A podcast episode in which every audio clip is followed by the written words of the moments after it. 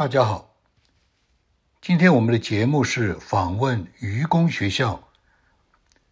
我们在前面第一部分有大概五分钟的解读，是用中文；第二部分是英文的访谈内容。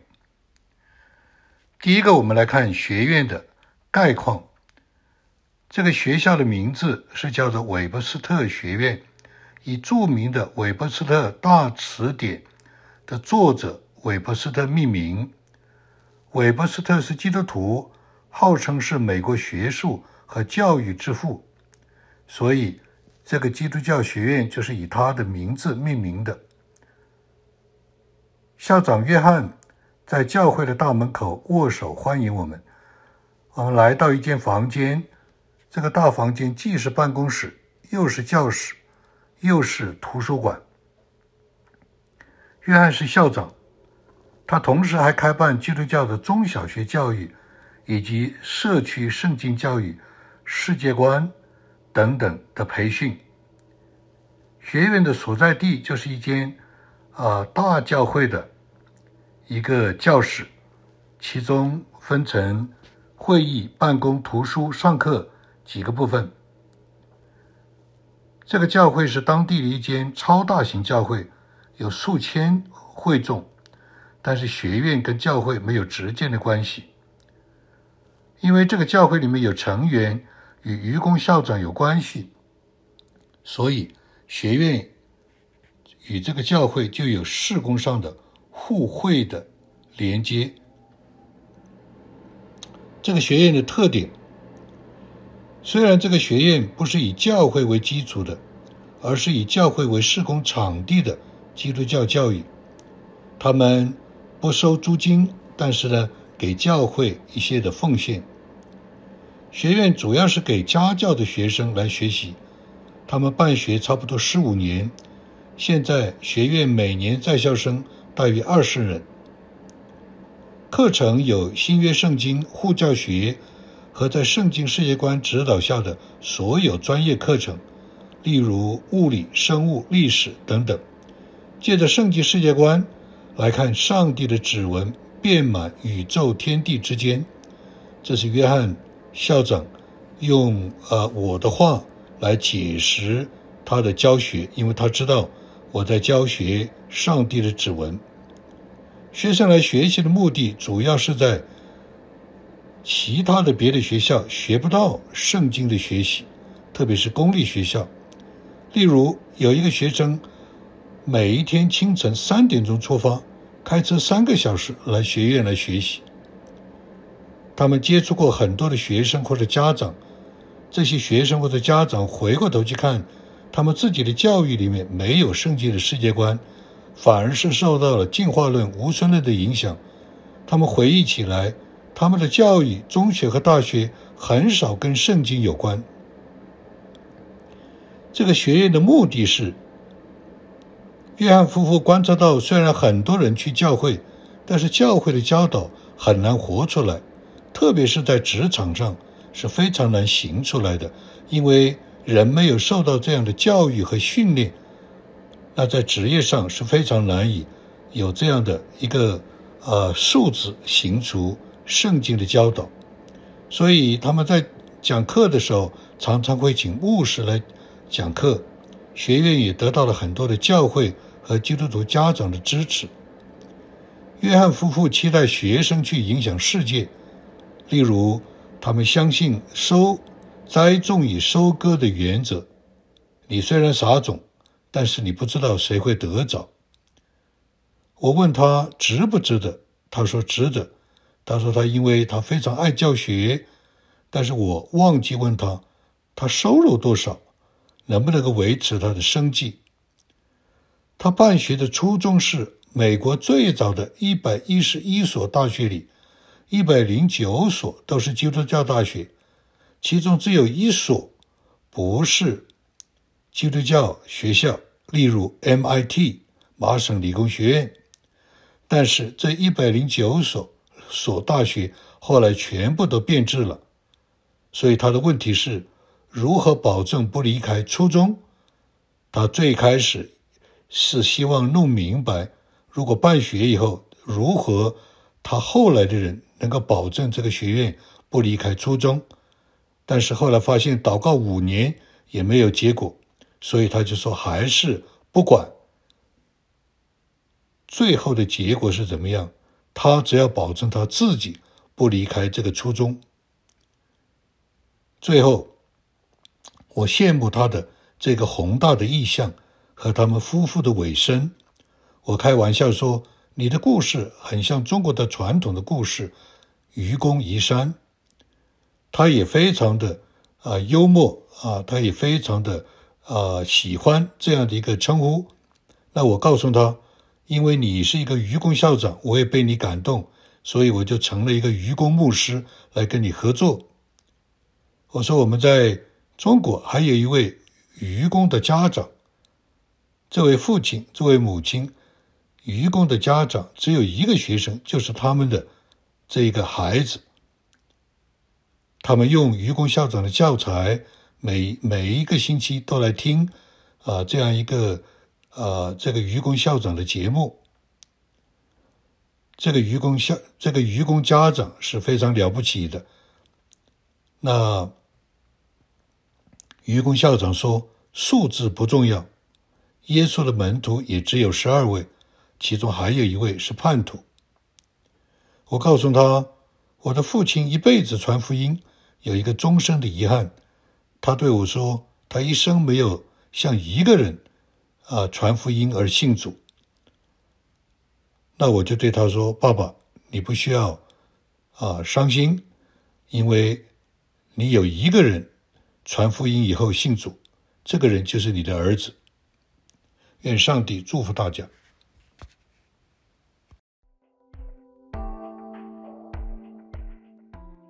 So this is your classroom, library, and office.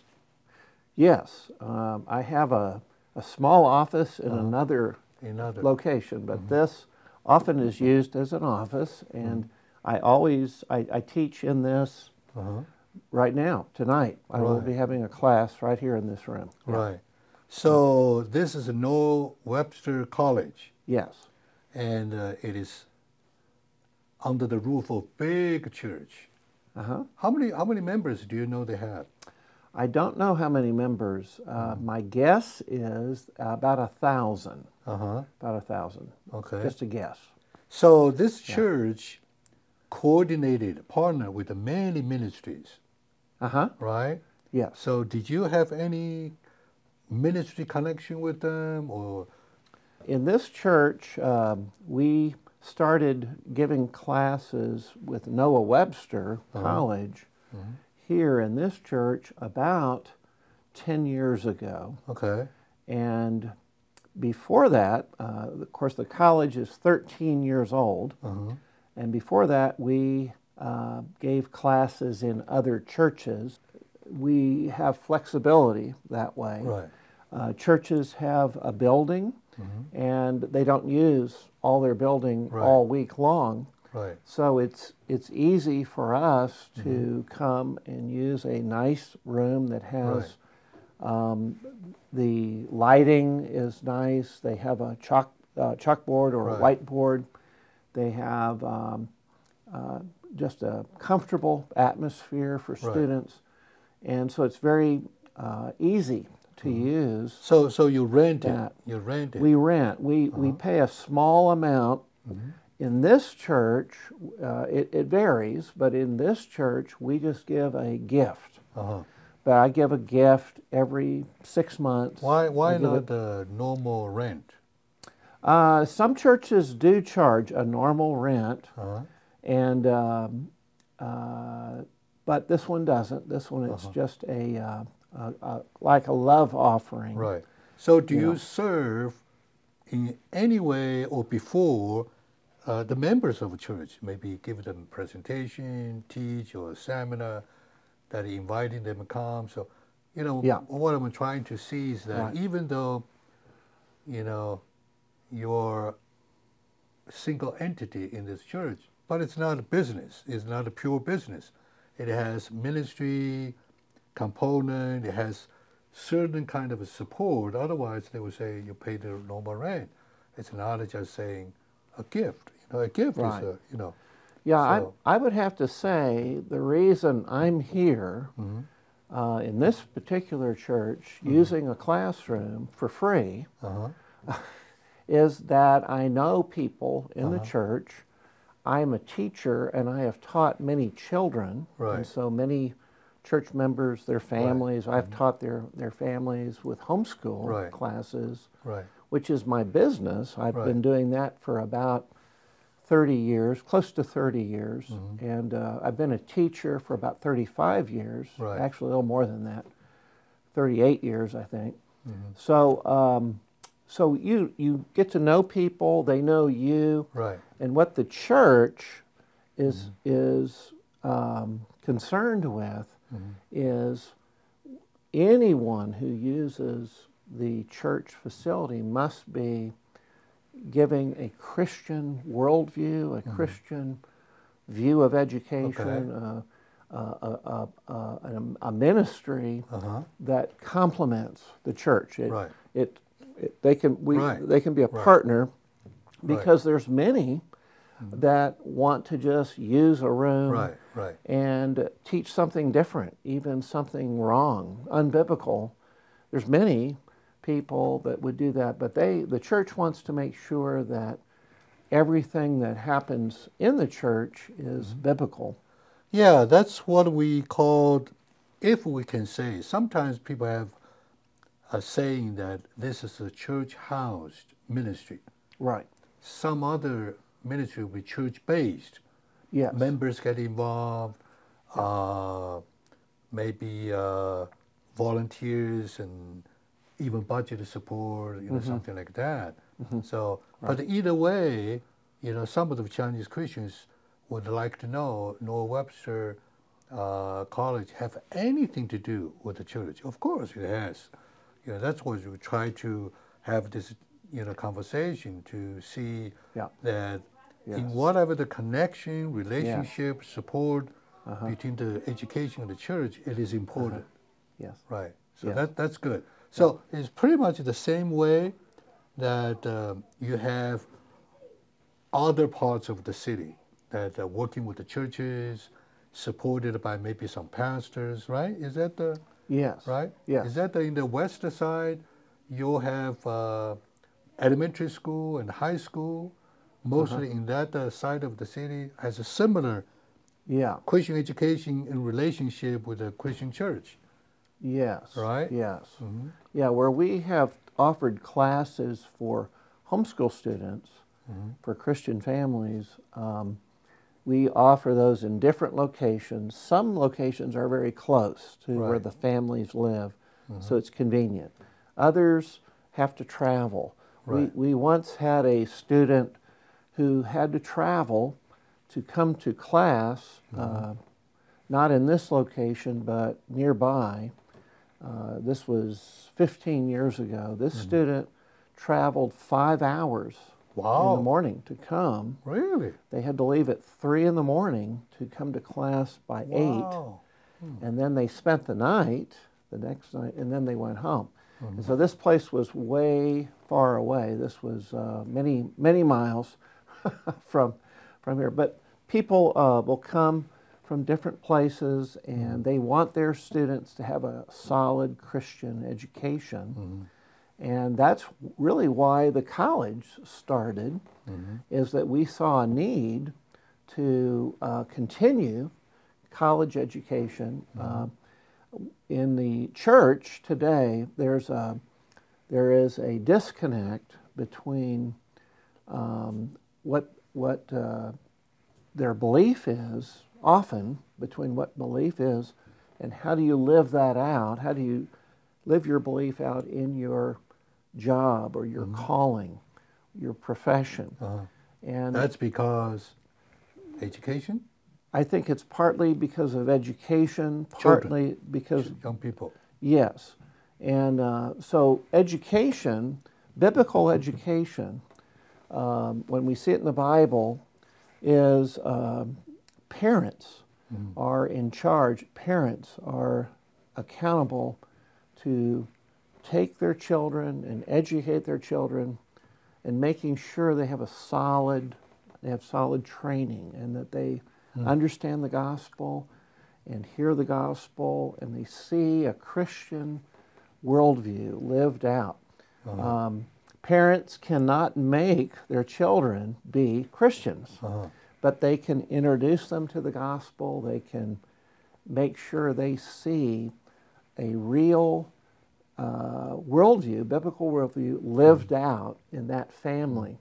So that was part of the reason the college was started because in America, many Christian kids go to a secular college, and there they have a secular professor who uh, will often um, pull them away, pull their thinking away from the Bible and from God. The professor may be atheist, the professor may be um, very humanistic.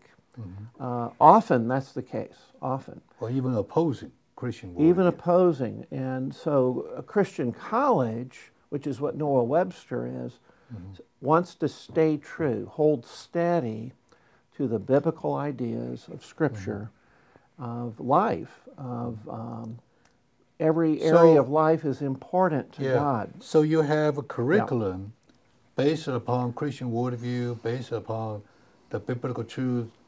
In that sense, you teach math, you teach physics, you teach, hmm you know, biology, you teach all kinds of things, Literature, literature, history, right? yeah, and then- Politics. and Yep. through the lens, through the through the view, the uh, uh, perspective of you know biblical truth, Yes, right. and, and, and by the Yeah. by the time you know elementary school, high school coming out, and they have a view that uh, not separating with the with their life, Right, right? right.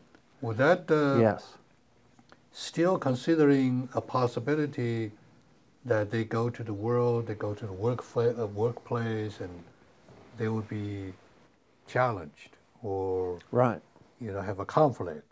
They still Well, we want our students to be well prepared very prepared. when they confront that challenge. uh-huh.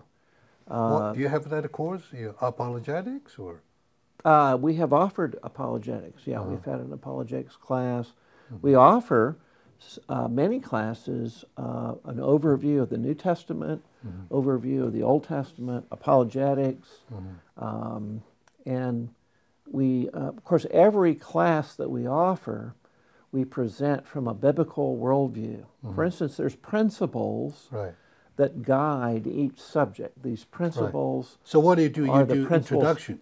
You do Uh-huh. the introduction about let's say physics, yes, and you talk about the, the worldview, how right. you know we're going to approach this Yes. subject and Yeah, physics is certainly uh, is based on principles, uh, laws of physics, and it reveals as God created the earth and and made everything. Um, it says uh, in Exodus 19:5 that all the earth is mine. The Lord says in Psalm 24. The earth is the Lord's and all it contains, the mm-hmm. world and those who dwell in it. Mm-hmm. So we see over and over that God made the world. So he must have made those laws in mm-hmm. physics that govern the world around us. Right. And we see that. We see Isaac Newton. We see Johannes Kepler. right. These great thinkers, these fathers of astronomy, and, and the, the that planetary motion with Kepler, he marveled at God's hand and, and God's design and God's order and his power when he considered that God put all these things into motion. Right. And he believed he was, when he discovered a scientific law, he was discovering the fingerprint of God. Uh, That's right. things. That's right. Because God's leaving his fingerprints Right. everywhere. Well, thank you for mentioning Yeah. I knew you understood that. You, you knew that, right? Yes, yes. Yeah, So, uh, so that's a biblical worldview. See, seeing God's Right. fingerprints, right. seeing His lordship over every area of life. Do you see the students coming out of your education from your teaching schools, and they are different? They, you can, Yes. You, you, you feel like, wow, this is something. Yeah. In fact, Mrs. Kinzer and I were just mentioning that this morning Uh-huh. because we saw some notes and some uh, uh, letters that, that had been given us uh, even years ago. Mm-hmm. And her comment was, you know, it'll be interesting to see where many of these students go and the influence that they will have because um, many of them were uh, impacted by Oh. you know the Lord in uh, our classes and uh, you know the scripture when when you use the Bible the Bible speaks to hearts it's the word of God it says it Mm-hmm. Cuts it divides Right. uh, into people's hearts Right. and uh, so it's kind of like, um, you know, sowing and reaping. We, we sow as teachers, as parents, we Right. sow. As a college teacher, a college professor, I Right. sow into the life of my student, and I want to sow the truth. I want to, to sow the right seed and then see wh- what God happens. God causes the growth Right. to happen. So you have many uh, pastors or parents and Mm-hmm. uh, worked with you for a long time, 13 some years.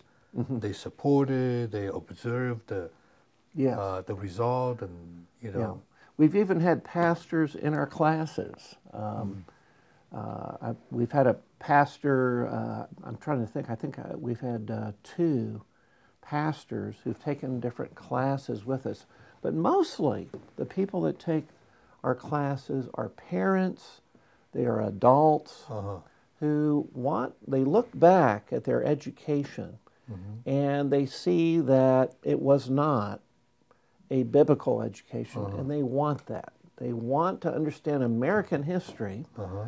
or physics or uh, biology Right. from a biblical viewpoint. They want to see what does that look like because they were in class Uh-huh. and they had it from an evolutionary viewpoint that, or an atheistic viewpoint.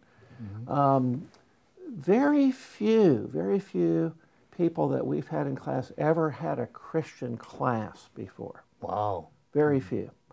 Um, mm-hmm. Now, right now, in, in the class that I'll actually teach tonight, I have a student who I had as a student in high school Wow. about 20 years ago. Mm-hmm. And he is taking a class because he wants to review biblical truths about government. And so we're going to be teaching about the Magna Carta tonight. We're going to be looking at biblical ideas that are in that great document from England, the Magna Carta. And then we'll be looking at other documents. So our classes, I think, help a student see uh, more clearly God's hand, Right. uh, providential history, Right. or if you would, his fingerprint on Right. different individuals. Right. Now, besides teaching middle school students and college students, you're Mm-hmm. also reaching out to give a presentation to, Uh-huh. you know, community. Yes, To we church members or Yes. not even, uh, you know, just uh, whoever Uh-huh. want to come, right? Right. did. We, we do that. And, and so we are finding a lot of people Uh-huh. who don't, uh, maybe do not have time to do 16 weeks of classes, they would love to come to a Saturday seminar or uh, several seminars. And so we have coming up um, a gentleman from Virginia who's coming here, Stephen McDowell.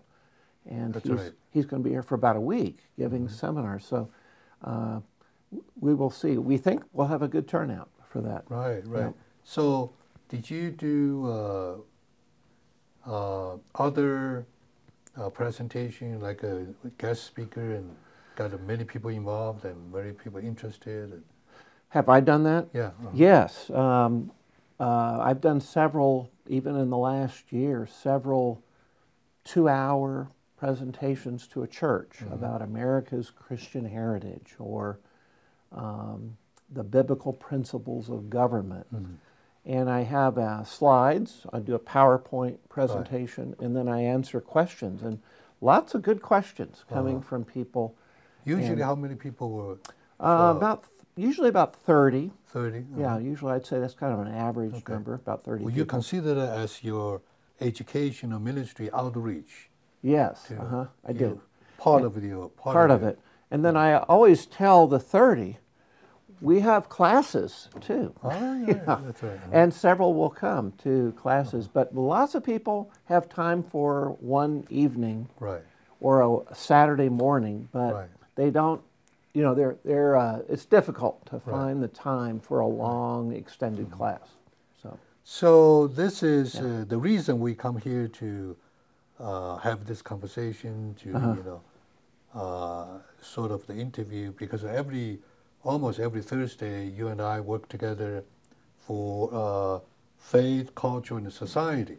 right. And we got people interested from China. Uh, people talk about you and uh, uh, what uh, you know what they learned about, and uh, so you you did many years like this, hmm thirteen some years. Yes. Do you see the worth it? Is it worth it? Yeah, you Oh, put, yes. you Oh, put yes. your whole life and your family in Yeah. it, Yeah. right? You know, it, one of the, there's two things that I've been concerned about. Uh-huh. Because it's very exciting to teach. I love teaching. Right. And it's very exciting just to have a class where Mm-hmm. you see students understanding a biblical truth about Right. government. They understand, for instance, how John Adams, our second president, Mm-hmm. said that the Constitution will only work for a moral and religious people. Uh-huh. It cannot work Wow. for any other. Mm-hmm. So, you know, we'll, we'll sit here, you know, students will be thinking about that and go, yeah, yeah, they, yeah, yeah. And, and so they start to get excited. They want to learn more about John Adams, Right. but they also see the wisdom of America's founding fathers. Many, the majority, were evangelical Christians. Right. And um, so, one thing that I've been concerned about is if you start a college, mm-hmm. a Christian college, most of the colleges in America, 109 out of the first 111 colleges started as Christian colleges. Oh wow. But many, have- have 109 out of a 110.